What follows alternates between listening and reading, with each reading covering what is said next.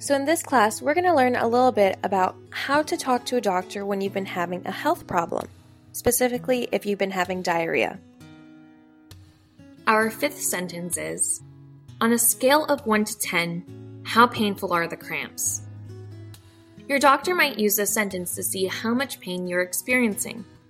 The phrase, on a scale of 1 to 10, is a way for someone to understand how extreme something is. For example, if you're dressing up for a party over the weekend and you want to ask your friend for advice, you could say, On a scale of 1 to 10, how cute is this outfit?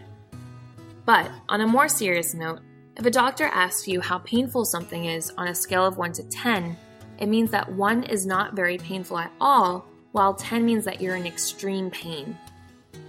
If you go to the doctor for diarrhea problems, be sure to expect them to ask, on a scale of 1 to 10, how painful are the cramps?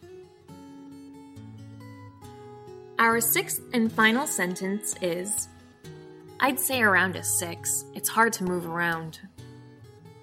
When you have a serious health problem, it's important to describe any way you can to the doctor what you're feeling.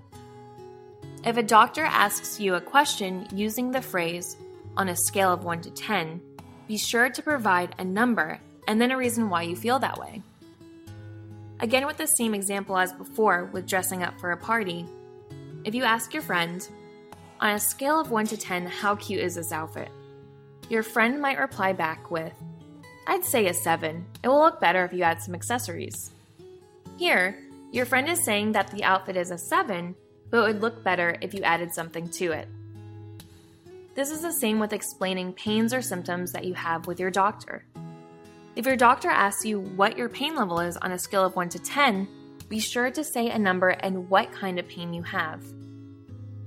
I'd say around a 6. It's hard to move around.